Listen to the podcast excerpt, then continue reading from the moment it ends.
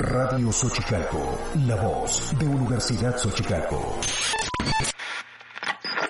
Xochicalco Mexicali presenta Dejando Huella, Arte, Tecnología. un podcast con temas de interés para toda la comunidad Xochicalco. Con Aide Casillas, Jesús Gómez y Johan Rodríguez. Dejando Huella, el podcast. Bienvenidos. Muy buenas tardes y bienvenidos a un episodio más de Dejando Huella. En esta ocasión, este, pues con un clima, chicos, ¿cómo andan? Ay, déjenme presento. Soy la maestra Ida Casillas, coordinadora del plan de vida y antes de pedirles aquí opiniones a mis compañeros, es un gusto saludarlos en un episodio más.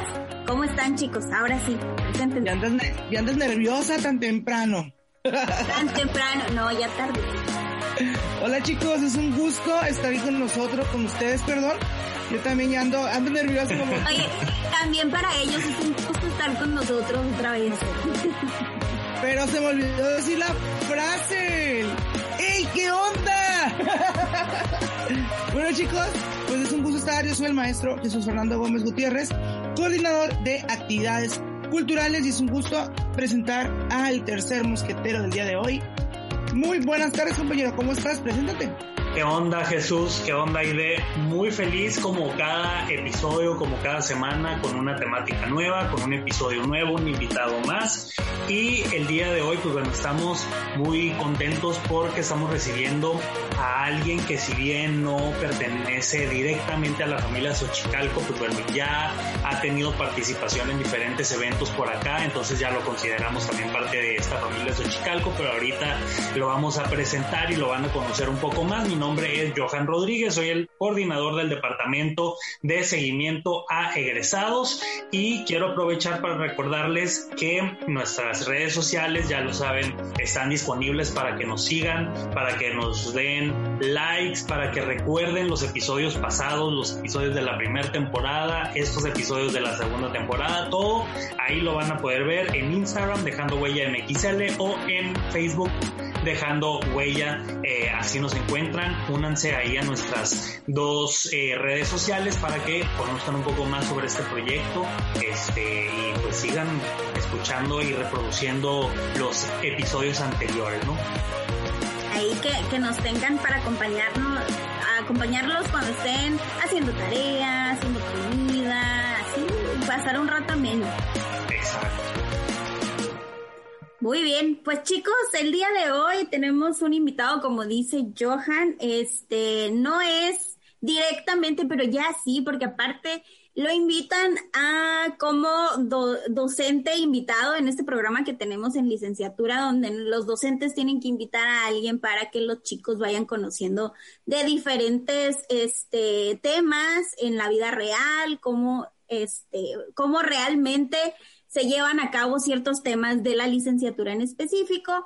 También ya hace dos años nos acompañó a un viaje en Valle de Guadalupe eh, y también vino a dar una plática con los chicos. Entonces ya forma parte de la familia. Este Jesús y yo vivimos esta aventura con él. Fue el primer, el primer paseo que tuvimos, lo recuerdo muy bien. Me- Estos viajes culturales con plan de vida que hacemos, ¿no? que ya ahorita regresando a lo que es la normatividad, ya con sana distancia, nos vamos a ir a otro viaje cultural con, con, con todos ustedes, ¿eh? Muy bien, aparte, ese, esa fue la primera vez, ¿cómo me acuerdo, Jesús? Que, que Jesús subió la rumorosa con una camioneta llena de muchachos de licenciatura y yo con, con el rosario rezando toda la subida y luego la bajada también. No. Pero estamos vivos. Déjame te, te, te platico, déjame te confieso, era la primera vez que yo subí a la rumorosa con una camioneta de 16 pasajeros. O sea, en mi vida era la primera vez que yo subía a la rumorosa mexicana. La americana, esa la conozco, pero la rumorosa mexicana. Pero mira que qué estamos. miedo, ¿eh? Cómo se atrevieron a soltarle las llaves a Jesús No, y con tantas personas bajo su responsabilidad. Lo peor del caso es que pues, yo iba muy confiada y cuando, ¿cómo voy? Voy manejando bien. Y yo, ¿por qué? Nunca lo habías hecho. No, no, es la primera vez. No, pues ya íbamos, ya, ¿qué hacía? Camioneta estándar, ¿eh? Estándar. Aparte. Ay, No, bueno. lo bueno que llegaron sanos y salvos y están aquí para contarlo. Para contarlo, son unas aventuras, las grandes aventuras que ahorita vamos a conocer, porque nuestro invitado nos va a platicar también de todas las aventuras que él ha vivido. Pero Pero- bueno, y, qué, y qué bueno que Gustavo también apenas se está enterando de todo esto, porque si no, seguramente tampoco se subía a esa camioneta. No, no, a él subió. Sí, sí se subió, pero a él no le tocó la rumorosa, él nos lo encontramos allá en Valle de Guadalupe Ah, porque él está, está viviendo en Tijuana. Bueno, vamos, antes de, de empezar a hablar de él, vamos a presentarlo. Él es Gustavo Torres. Gustavo, bienvenido. Qué gusto que estés aquí con nosotros. Este, que te hayas animado a venir a platicar un ratito aquí con los chicos de Dejando Huella. ¿Cómo andás, Aide? ¿Cómo está Jesús, Johan? Gracias por invitarme. La verdad que, que yo me siento formar parte de la casa de Xochicalco Mexicali. La verdad que cuando fui, eh, aparte que es una universidad hermosa, me hicieron sentir muy bien y fue muy, estuvo muy a gusto, la verdad. Es, es algo que, que, que iría las veces que hicieran falta. Aparte me encanta Mexicali, la verdad. Lo que estaba contando Je- Jesús de la rumorosa, yo la primera vez que llegué, yo llegué hace 15 años a Tijuana, les cuento que llegué un jueves y creo que el viernes o el sábado tuve que ir a Mexicali con una persona acá y, ba- y bajaba la rumorosa, era como que me quería mostrar lo bien que manejaba y manejaba muy rápido. pero, lo, pero lo que me acuerdo, claro que empezó a hacer calor, empezó a hacer mucho calor bajando la rumorosa y no tenía aire acondicionado. No sabía yo que no tenía aire acondicionado. Así que esa fue mi presentación en Mexicali. Pues muy buena, muy buena presentación. Qué bueno, porque ya después de ahí no creo que pudiera empeorar la, Es la, mejor. la experiencia.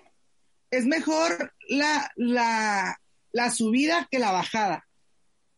Mejor en qué sentido. En el aspecto de que no- la subida, o sea, es más fácil, o sea, el subir un carro. La bajada que tienes que estar frenando, frenando, frenando, frenando, frenando. En cada curva. Imagínate, te quedas sin freno. No. Pero bueno, fue una experiencia muy bonita. Qué bueno, te recibiste ahí de, de conductor designado. Y sí, no pude probar nada porque el muchachón iba a manejar. Ni modo. Y luego también me tenías a mí. y yo, "Ey, no, eso no. Ahí dándole lata que no, no probar. Bueno, sí, un, probaste un poquito, Nada, nada. ¿no? No. Bueno, entonces sí, mérito, medalla y todo. Muy bien. Oye, Gustavo, bueno, ya que estás aquí con nosotros, cuéntanos de dónde vienes, qué haces en Tijuana, cómo llegaste aquí. Nos interesa conocer tu historia y luego ya- Primeramente, primeramente la, pre- la, la, la primera pregunta, ¿quién es Gustavo Torres? Yo soy Gustavo Torres, me decís a mí, me decís. Sí, Bueno, les cuento un poco a, los- eh, a- a- al- a la audiencia de ustedes y ustedes. Bueno, yo soy Gustavo Torres, vivo en Tijuana hace 15 años. Eh, tengo 50 años, cumplí ahora, o sea, un, una, una- un- un- estoy en el quinto piso, como quien diría. Y he andado por varios países, he estado por España, por eh, Chile, Bolivia, Paraguay, Venezuela, eh, siempre en diferentes lugares y, laboralmente, profesionalmente me tocó hacer algunos trabajos en, bueno, en toda Argentina, en Santiago, en Chile, en Guatemala y en México. Entonces, eh, en cierta manera uno, con el correr del tiempo y la experiencia, eh, empieza a conocer cómo tiene que actuar cuando empieza, cuando empezás a ir a mercados diferentes, ya sea para la, para la función que sea o para vender lo que sea. Eso me tocó hablar, compartíamos el otro día en una charla con unos compañeros de ustedes de, de ahí de la Xochicalco. Decía, lo más importante en lo personal para mí es conocer antes de todo lo que es la cultura de cada lugar y las costumbres de cada lugar. Va desde, desde la forma de saludar, desde las tradiciones hasta la parte alimenticia, ¿no? Eh, Acá llego a Tijuana hace 15 años con un proyecto, venía por tres meses nomás. Veníamos por tres meses, invitado por una empresa, por Telmex, Telnor, puntualmente para el desarrollo de lo que es telefonía pública. No sé si vieron los, las cabinas telefónicas que había en las cadenas de 7-Eleven, Oxxo, todo eso. Bueno, eso es un, es un negocio que surgió en Argentina en la crisis del 2000, porque lo que son el concepto de locutorios, eh, las licencias abarcaban eh, negocios exclusivos de cabinas telefónicas. Y una persona tuvo la, la, visión de partir su licencia y entonces empezó a poner en lo que son los, los abarrotes, por alguna forma, grupos de dos cabinas, junto con la empresa que fabricaba los tarifadores, y ellos pasaron a ser proveedores de Telmex. Y tuve una invitación para venir eh, aquí en el 2005, que no la tomé, y en el 2006 la tomé, fue todo muy rápido, fue muy, era porque ellos iban a abrir Ecuador, entonces me ofrecían hacerme cargo de Ecuador y en lo que se daba el proyecto de Ecuador, eh, me ofrecieron venir a México, le dije que sí, a, una capacitación, preparar la gente y todo, auditorías. Y, y, bueno, o sea, fue un día a las 2 de la tarde, creo que un miércoles, y me, me llamaron a, la, a los 20 minutos que habían comprado el pasaje que volaba la otra semana a Tijuana y sinceramente agarró un mapa para ver dónde quedaba Tijuana, porque no, no, tenía, no tenía en mi mente en qué parte de la frontera con Estados Unidos estaba. Y así fue mi llegada para aquí, la verdad que un lugar que con el tiempo uno empieza a querer mucho lo que es hacia a México en sí y a, la ciudad, Tijuana, Mexicali es un ratito, cuando les decía que me encanta Mexicali, realmente creo que cada lugar tiene su identidad propia. Y Tijuana, por más que, que trae el pasado o la, historia que trae, es una ciudad muy, muy leal y, bueno, que lucha por cambiar esa imagen internacional que hay con la gastronomía, el turismo, la gente, y bueno, ¿no? que nos ha frenado a todos esta cuestión de, del, del COVID hoy, pero, pero bueno, así se pasaron 15 años, tengo a mi familia acá, me casé con una mexicana, tengo un hijo, este, eh, y después del tema del negocio de las cabinas telefónicas, se fue pasando por diferentes rubros, se me apagó una luz acá, se fue pasando por diferentes rubros, como ese, perdón, ¿eh? como es eh, bienes raíces en un momento, la distribución de vinos, de, representación y distribución de vinos de diferentes partes del mundo, realmente la parte comercial desarrollada y, en paralelo se dio el tema de publicar un libro, escribir un libro, que fue lo que me llevó con ustedes a la, como invitado, y es un libro de que mi terapeuta me supo decir, ese libro forma parte de una terapia narrativa sobre todo esto. Y eso, bueno, empieza a abarcar y llegamos a una edad de la vida en donde empezamos a analizar las cosas de otra manera, ¿no? Que empezamos a comprender otros, otro sentido a los objetivos que vamos planteando día con día. Oye, Gustavo, pues es, es una eh, la, la, pues ahora sí que la vida te fue llevando a diferentes lugares, ¿no? Y supongo yo que al inicio de haber estado en Europa, en América del Sur, etcétera, el llegar a una ciudad eh, en un país en donde pues no es tu, tu origen, ¿no? Porque si bien todos hablamos español, pero pues hay culturas en América muy distintas. ¿Cómo fue para ti llegar a esta vida fronteriza eh, en Tijuana, en México? ¿no? O sea, ¿cómo fue acostumbrarte a toda esta vida y a esta nueva residencia en una ciudad completamente distinta? Mira, fue eh, al principio, eh, yo les cuento que en, el, en ese año que vine para acá yo hacía una revista en Argentina, se llamaba Vintage, gente de telecomunicaciones, porque mi, toda mi experiencia profesional viene en telecomunicaciones, o sea, Hice arquitectura, hace un rato hablábamos con aire de eso, pero no ejercí nunca. Si yo tuviera que ponerme a hablar algo de arquitectura, me tengo que poner a estudiar de nuevo. Sé dibujar, me acuerdo de los diseños, tengo letra de arquitecto y todo lo que sea, pero no sé nada más que eso. Porque toda mi carrera fue en telecomunicaciones. Eh, en el medio de la revista, cuando viene este, esta oportunidad de venir a México, para mí formaba parte, como alguien que le gustan las comunicaciones, que me apasiona ese tema, era como venir a conocer, venir, venir a un benchmarking, a conocer experiencias, la comida, todo eso. Eh, y fue, fue, fue un proceso, no puedo decir rápido, fue lento ir enamorándose. aparte, no, de lo personal, si entramos en otro tema, no está el amor que encontrás a alguien, es el amor de la vida. Eh, es un proceso de conocer. Lo mismo falta con, pasa con, con las ciudades, uno empieza a conocer. O sea, del, del, primer momento llegar, ir a comer tacos, no sé si conocen Tijuana, andamos por el Florido, todas las zonas que se ponían las cabinas telefónicas son las zonas de los alrededores y zonas marginales de las ciudades. Entonces andaba en la zona este y para mí el hecho de ver comer tacos en la calle, la gente con el sombrero blanco y todo era fascinante, era muy lindo, o sea, era cultura, me dan ganas de hablar con todo el mundo, sinceramente.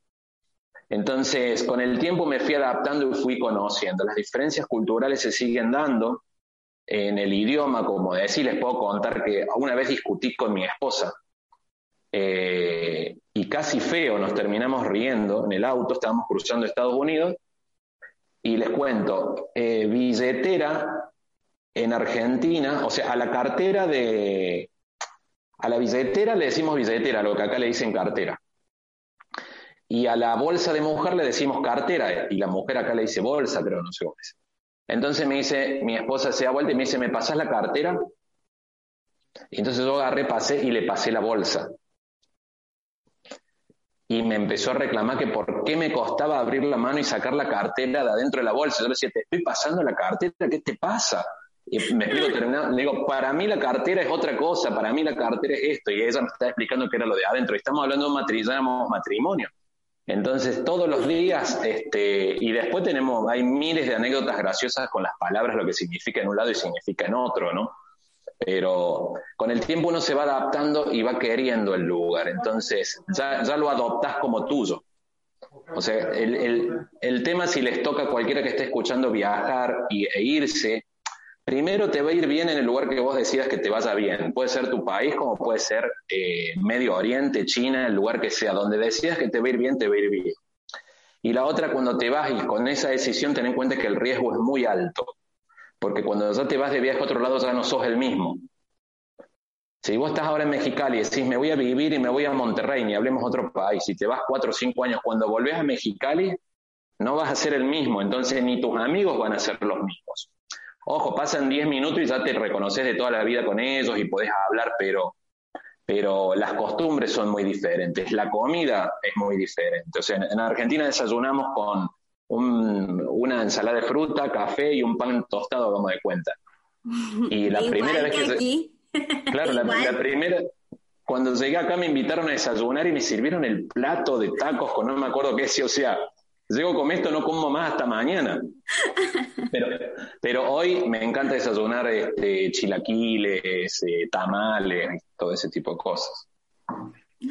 Oye, y dejaste de formar parte de, de esta de estas empresas de telecomunicaciones cuando dices ya este aparte de escribir tu libro esta parte es lo que más me llena porque chicos sabrán a él lo que le encanta o lo que le gusta es dejar, este, como dice, dice que el, nombre del, podcast le viene súper bien, lo que le gusta es dejar huella eh, en las personas, este, ya más allá de, del trabajo, de, de, de, la vida cotidiana, sino que puedes dejarle a las personas que te rodean, con las que trabajas, con las que son tus amigos, convives, etcétera, ¿Cuándo, Gustavo, dejas de, de o, o, encuentras esta parte que, que, te hacía falta, que te llena ahora a ti?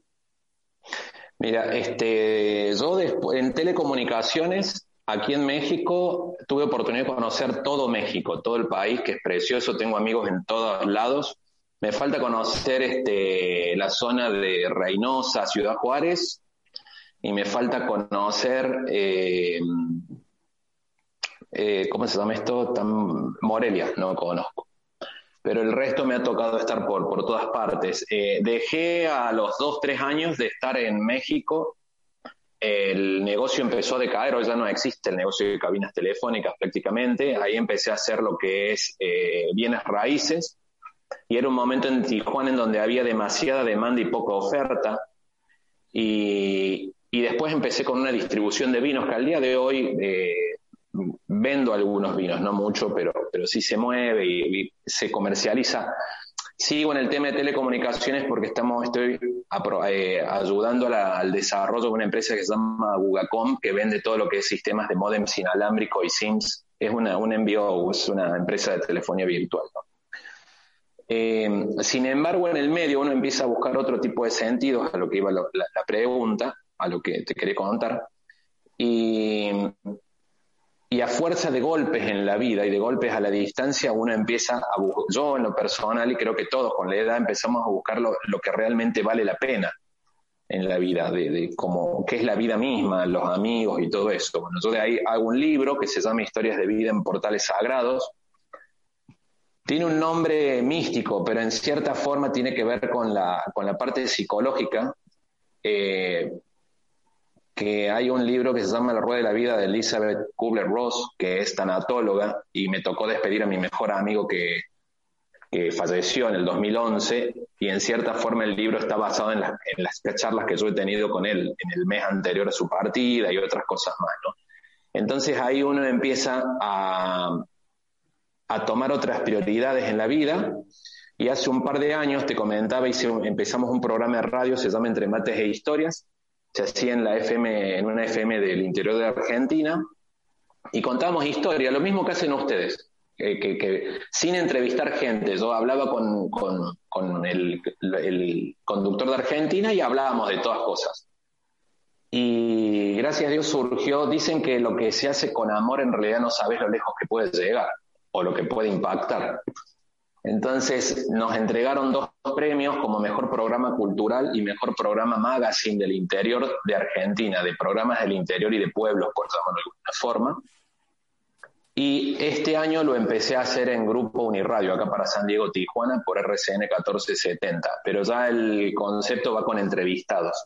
Y vamos, yo hago un podcast, justamente le dedico un, un tema a la persona que voy a entrevistar, un tema en lo que él impacta en la vida y después vamos sobre toda las, las, la, la, la, sabiduría que nos puede entregar, pero siempre y cuando formando un impacto en las personas. No sé si te acordás cuando subimos el camión de Jesús antes que se largue para la rumorosa. Encima iban a cruzar la rumorosa. Yo no sabía eso, porque imagínate las preguntas que le hago Johan, que no, no te tocó estar. Yo subo y me dice Aide, eh, eh, vamos a empezar la charla, y me dijo que ella manejaba plan de vida y me parece hermoso ese, esa carrera, esa materia, no sé qué, pero me parece hermoso plan de vida. Entonces, no sé si te acordás. Sí, el programa. Y no sé si te acordás que te dije, che, ¿tienen contemplada la muerte dentro del programa Plan de Vida? Y abriste los ojos grandotes, así como que no, pero que es que lo tienen que tener. Sí, te acordás, tienen que tener contemplado. Y me acuerdo que yo cuando subí le decía a los compañeros de ustedes, o sea, yo lo que te voy a decir no te voy a decir nada nuevo, tal vez lo que dice tu mamá y tu papá, pero como yo no soy ni tu mamá ni tu papá, me tenés que escuchar. y, y, resultó interesante. Entonces, eh, en este, no lo puedo llamar hobby, porque es un trabajo que se hace con mucho amor. El tema del programa de radio, como hacen ustedes, eh, tenía un entrevistado hace dos semanas y yo le digo, eh, le decía que lo que tratábamos de armar era un programa que sea como una matrix, una lucecita, como una simbiosis, una luz azul que prende otra luz y que prende otra luz y empieza a despertar gente. Entonces me dice, son sembradores. El tema es sembrar en la gente algo, en los chicos sobre todo, en los chicos, en, en, en los adolescentes, los niños, los jóvenes, porque hay temas muy que por ahí pueden parecer tabú, muy escabrosos, con un, toda una vida por delante, pero estamos hablando que, por ejemplo, el, eh, existe un índice muy alto de suicidios y de muertes en jóvenes y adolescentes. Entonces, si yo lo que quiero es tratar de concientizar el tesoro tan grande que hay enfrente, que es la vida, y no importa la situación que está, está en cada uno empezar a cambiarla, ¿no? Sí. Bueno, ya nos dejaste pensando, mira, Gustavo, todos sí, calladitos. Sí, muy bien, pues, ¿qué les parece si aquí hacemos un pequeño corte para que en el siguiente bloque Gustavo nos cuente sobre estas historias? ¿Cómo es? ¿Historias extraordinarias? De gente común que cambia, que te que no hace falta, no hace falta ir a buscar un Bill Gates o un Steve Jobs. A veces las historias extraordinarias están al lado nuestro y no las vemos. Así es, y es algo muy interesante y realmente una perspectiva que muy pocas veces exploramos, pero tenemos superhéroes sin capa, como por ahí dicen, al lado, el vecino, el que recoge la basura, etcétera. Bueno, vamos a ir a este corte musical para los que nos escuchan en Radio Xochicalco y en Spotify. Ahí venimos en unos minutos. Dejando huella, el podcast.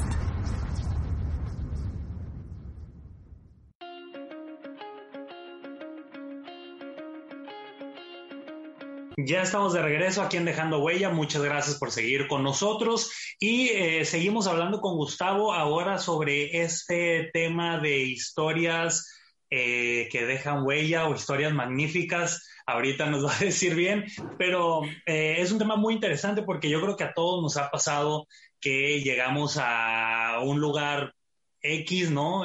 sin esperar encontrarnos a nadie, conocemos de casualidad a alguna persona que tiene una historia eh, que nos llama mucho la atención o hace cosas por los demás o etcétera. Entonces yo creo que todos en algún momento hemos estado como muy relacionados a, este tema de, las historias de las personas. Pero Gustavo, ¿cómo surge la idea con esta temática de realizar este programa? Este, eh, ¿no? ¿Qué dijiste o a quién conociste que te llamó la atención este tema? Sí, mira, este, yo había estado haciendo historias que en realidad eran las historias que uno mismo está contando. No sé si escuchan ruidos que estén trabajando acá al lado, justo se empiezan a, poner a trabajar. Este, eh, eran historias eh, del libro mío, historias propias que iba contando. Sin embargo, parecía un programa en cierta forma medio egocéntrico, porque si este habla de las cosas por ahí que yo ni decía que eran mías. Pero después empezás a ver situaciones eh, muy fuertes que en cierta manera te dejan pensando. Yo no sé si, recuerdan el año, el otro año cuando hicimos la, la, charla en la Xochicalco ahí en Mexicali, yo si bien iba con la, para presentar un libro y decir la enseñanza que puede dejar o por qué se escribió, yo cuento la historia de los, de los, del avión que se cae en el 72 en, en la cordillera de los Andes, en Argentina, un avión de Uruguay que volaba para allá. Y es la historia que muchos lo llaman como la tragedia, otros la llaman como el milagro, pero la cantidad de enseñanzas que quedan en una situación tan, tan caótica sobre como, como esa, y que nos llevan a todos a lo que es el minuto crítico que lo llaman los médicos, la ruta crítica lo llaman los médicos, que es la ruta, ¿qué pasa si en este momento sucede algo? Eh, en lo personal, te cuento qué fue lo que sucedió, que Estábamos en mi casa un sábado, yo estaba en la cochera con mi hijo jugando, dibujando unas cosas en el piso y mi esposa se tropieza y se cae en el patio y le pegó, pegó con la cabeza en una maceta. Le hicieron nueve puntos en las nueve puntadas acá en la frente. Y la ruta crítica es que haces cuando se levanta tu esposa y le ves el hueso de la frente. Y con tu hijo de cuatro años atrás. Entonces rápido subí al médico, eh, la atención, qué es lo que sigue. Eh, y una vez que pasa eso y llega el momento de tranquilidad, es revalorar y decir que hubiera pasado, sí, tenés una oportunidad más en la vida. Entonces, eh, y, a, eso vamos apuntando en base a cada valor que hay. Las historias puede haber, hay historias, ninguna, ninguna historia es liviana, como quien diría. Y en México está lleno de historias también, en todo el mundo está lleno de historias que van cambiando vida. O sea, eh, en lo personal te cuento una historia que me impactó mucho a mí. Hace unos años conocí en Rancho Cucamonga, en Oakland, acá en California, una persona, un señor grande, que tenía un muy buen pasar, una casa muy grande en una zona muy residencial de California. Y él me comenta que llegó a Estados Unidos y que era cartero, que repartía las cosas de Amazon, de, de, las empresas, ¿no? Entonces él en su momento vio la necesidad de la gente de aprender a hablar inglés de un modo más, más eh, eficiente en la casa. Eh, mucha gente por ahí que no puede ir a un instituto a, tomar clases y que lo puede hacer de la casa. Y fue, no sé si se acuerdan cuando pasaban en ese momento el llame ya, que por teléfono vendían. Entonces él empezó a vender cursos de inglés adentro de un MP3. Y dice, lo, todos los dinero que tenía ahorrado lo puso en una publicidad y bueno, terminó creando un, imperio de, productos por catálogo que vendía. Entonces, el tema es estar preparado para ese momento, estar mirando el mercado, las necesidades para ese momento de cambio y encontrar la forma de salir. Eso sí lo vemos del punto de vista empresarial, de negocio, de cómo genero más. Ahora, si nos vamos a un punto de vista de valores y de, resiliencia, em, empezamos a encontrar historias dentro del, entorno nuestro que nos hacen valorar lo que tenemos. Y así hay, hay, hay, hay muchísimas. De ahí surgió el tema mío de empezar a hacer entre mates e historias. Dentro de lo que van en este año, por ejemplo, y aparte son temas que siempre terminamos hablando de esa necesidad de, crecer, eh, no sé si llamarlo espiritualmente, pero crecer en la fortaleza y en la resiliencia. Hice un programa, el primero con un, mira un ejemplo, por ejemplo, un muchacho mexicano, es Ironman, el primer Ironman que tuvo, no me acuerdo qué sponsor internacional aquí en México, eh, corrió como 7, 8 carreras de Ironman, pero la historia de él se llama Luis Ortiz, mi amigo, no es que sea un Ironman, es que era un adicto y alcohólico empedernido, previo a eso. Y él me dice, por ejemplo, Gustavo, yo estuve en París y no me acuerdo de París porque desde que me bajé del avión hasta que me subí para irme estuve, estuvo este, intoxicado. Entonces, toda, toda persona que, que ha pasado o hemos pasado por situaciones críticas tiene un, un momento flow que le llaman los que crean, los creadores, ¿no? El creador dice, el momento flow es cuando te despertás a la noche y tenés la respuesta de la tarea que te dieron en la escuela. Pero este el momento fue un despertar que lo llama él, sin entrar en religión, como espiritual, no sabe qué le pasó, pero él te cuenta el momento en donde se vio al borde de la muerte, teniendo un hijo bebé, y, decidió dejar y no consumió más, no tomó más alcohol, empezó, te cuenta toda la historia, cómo él empieza su Hoy es conferencista en los Estados Unidos, está por publicar dos libros. Eh, y él trae una frase que dice, lo que funciona se hace todos los días. Pero la, la, esta reacción en cadena que se da, por ejemplo, cuando uno empieza a querer ayudar o a contar historias de estas, nos escuchó una persona en la radio, un, una persona, un papá, por llamarlo de alguna forma, que su, su hijo había fallecido por una sobredosis y tiene una fundación para ayudar a, jóvenes con adicciones. Entonces, no sé si, si, trato de dar una idea y redondear cómo una cosa va llevando con la otra, con las historias. Entonces, Luis. como dices, ¿no? O sea, va esta lucecita que prendes y que va prendiendo otras dos y otras dos y, así, y va, va creando este efecto dominó, pero en positivo, ¿no? Así es. Luis hoy, por ejemplo, él está, hablamos de esto, de cambiar vidas de gente que está caída en las adicciones. Y es tratar de ayudarlos, es, es tratar de ver otro punto de vista. Yo les voy a decir qué me hizo ver Luis a mí, por ejemplo, una persona que pasó por las adicciones, porque él lo admiraba mucho a Diego Maradona y yo como argentino sí me gustó el fútbol, pero la verdad que al último ya no era persona de mi simpatía, no, me, no, no era algo que...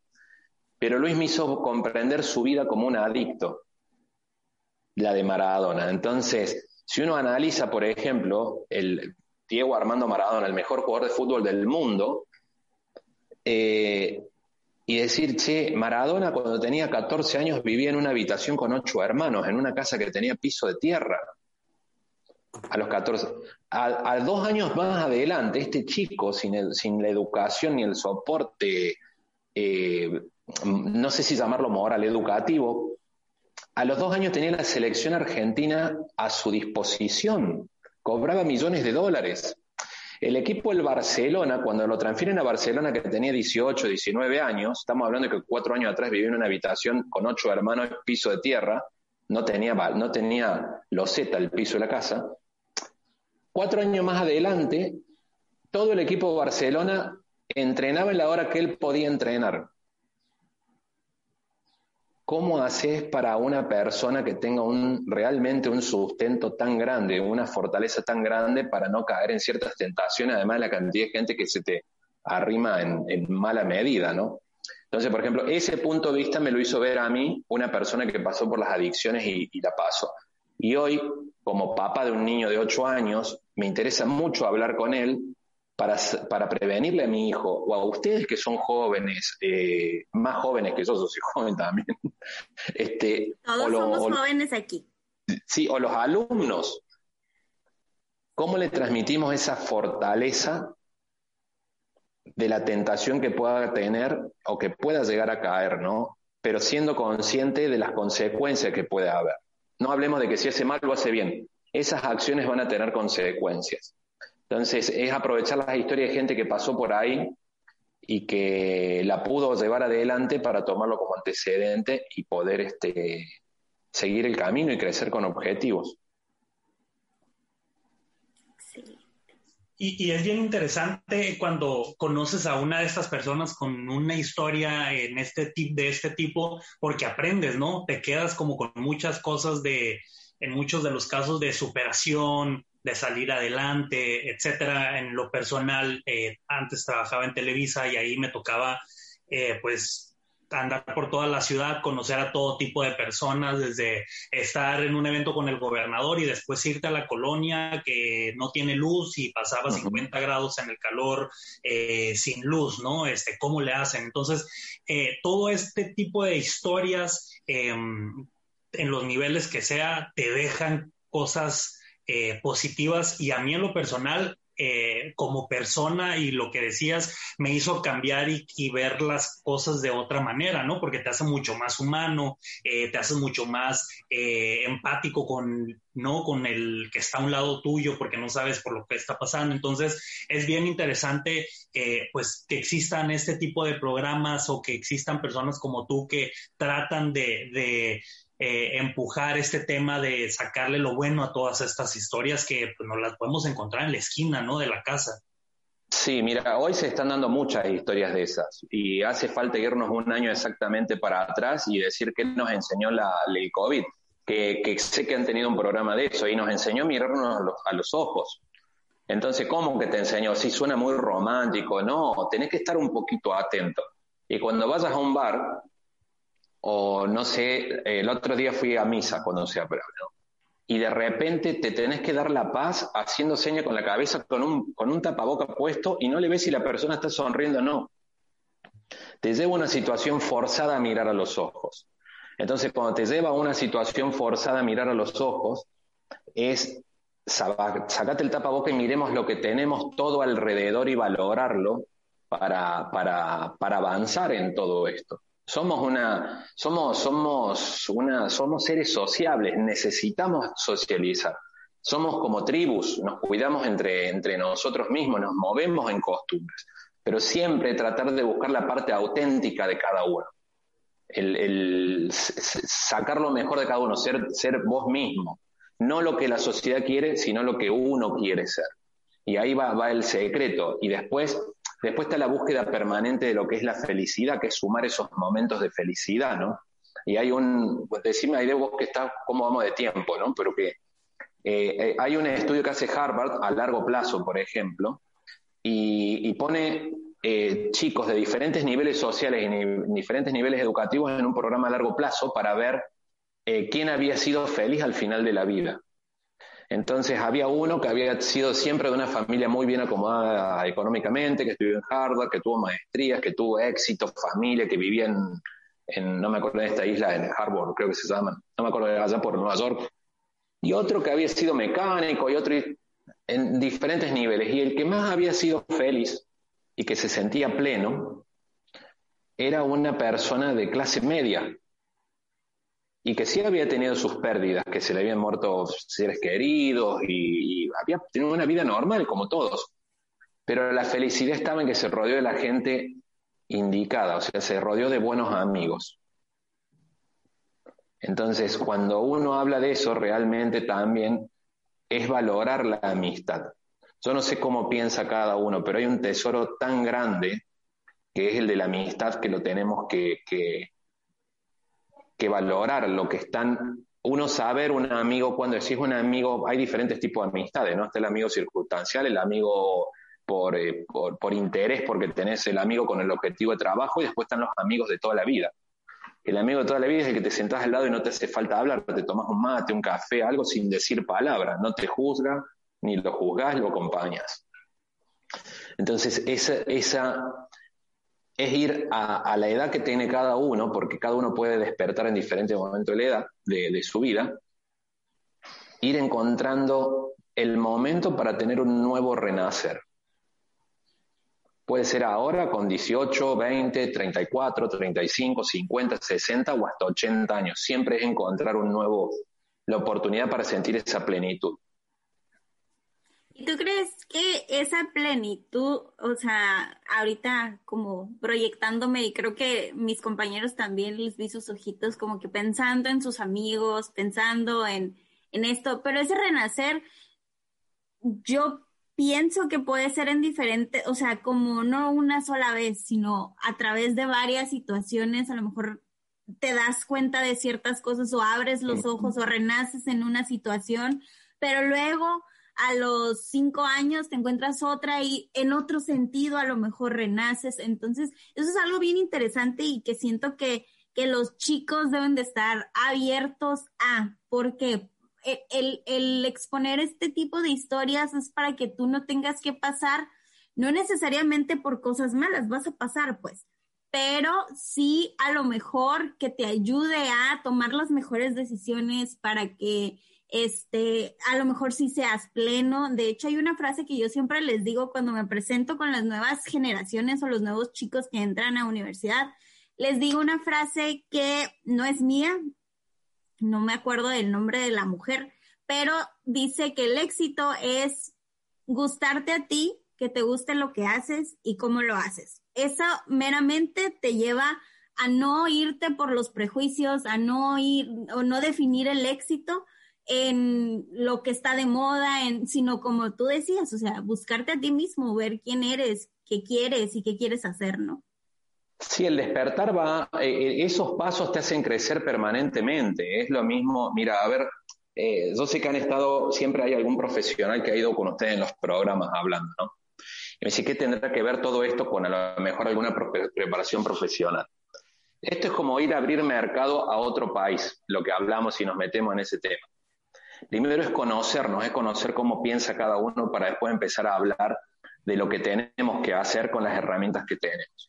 Ese renacer, esa forma de despertar está todo el tiempo. Nunca hay, eh, nunca tomen por terminado algo, por caído algo. El otro día una persona en esta charla me, me hizo alguna pregunta referente a qué pasa cuando tenés muchas ideas pero que no se te dan y que todo el mundo te da en contra y que el gobierno, que el dólar, que todo el medio ambiente que tenemos contrario, ¿no? ¿Cómo hacemos para salir adelante en un medio ambiente que, juegue en contra? Que así lo sienten o, o, lo sentimos muchas veces.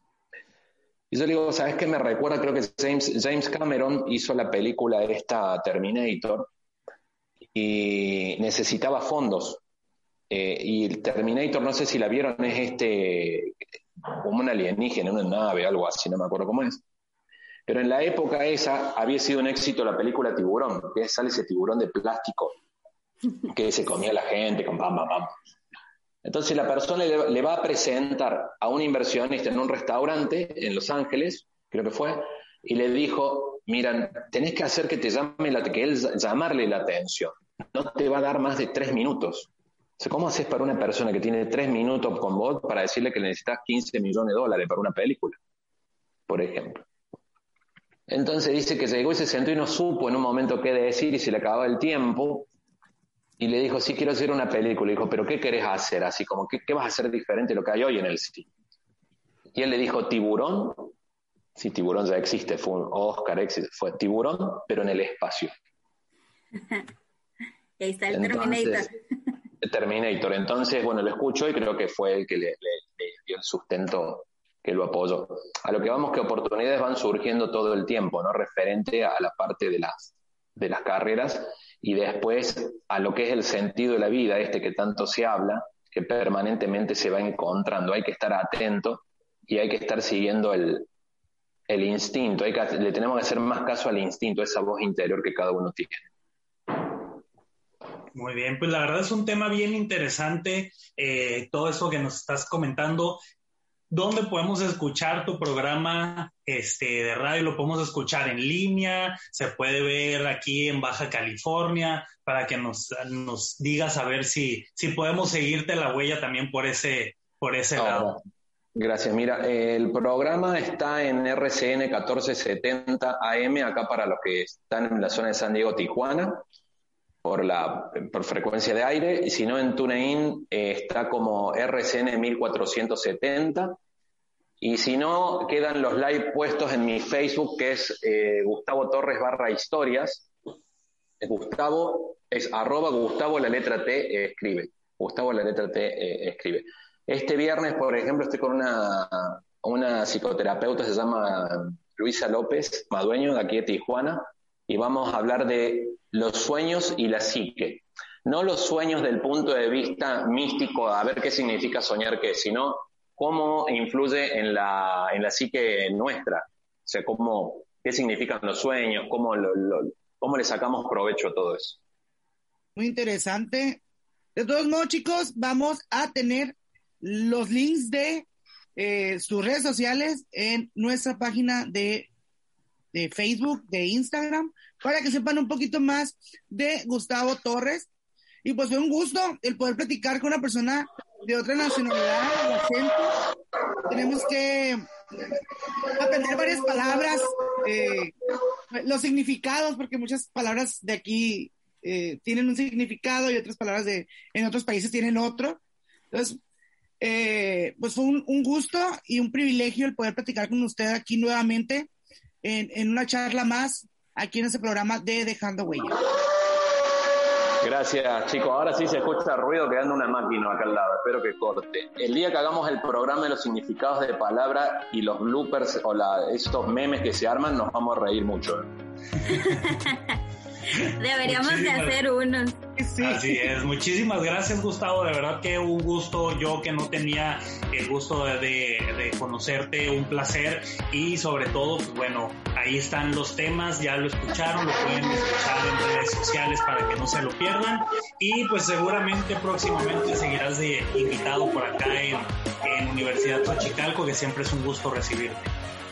Muchas gracias chicos, un abrazo a todos y cualquier cosita ahí estoy a disposición lo que pueda apoyar o aportar con ustedes. Gracias por, por hacerme parte de Xochicalco. Muchas gracias, nos vemos en el siguiente episodio. Bye. Bye. Bye. Xochicalco Mexicali presentó Dejando Huella, el podcast. Escúchanos la próxima semana con más temas de interés para ti. Una producción de Xochicalco Mexicali.